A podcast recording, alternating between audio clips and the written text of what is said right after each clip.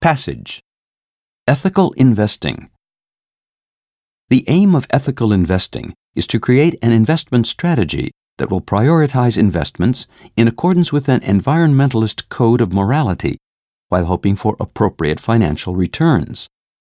Ethical investors tend to favor corporate practices that promote conservation, consumer protection, human rights, and diversity.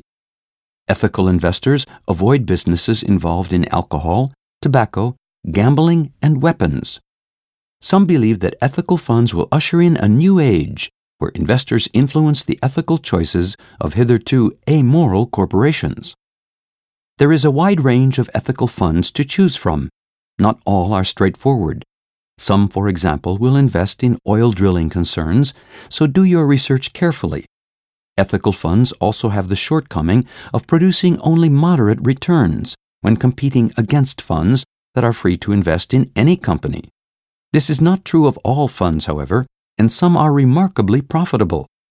The key is to investigate your chosen fund's long term track record and to monitor its progress regularly. With ethical investing, the degree of ethical involvement is ultimately up to you.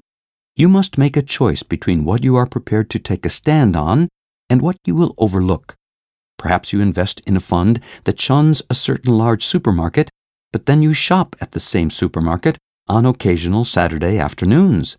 While this is suggestive of a superficial approach, that is no reason to tear up your share certificates.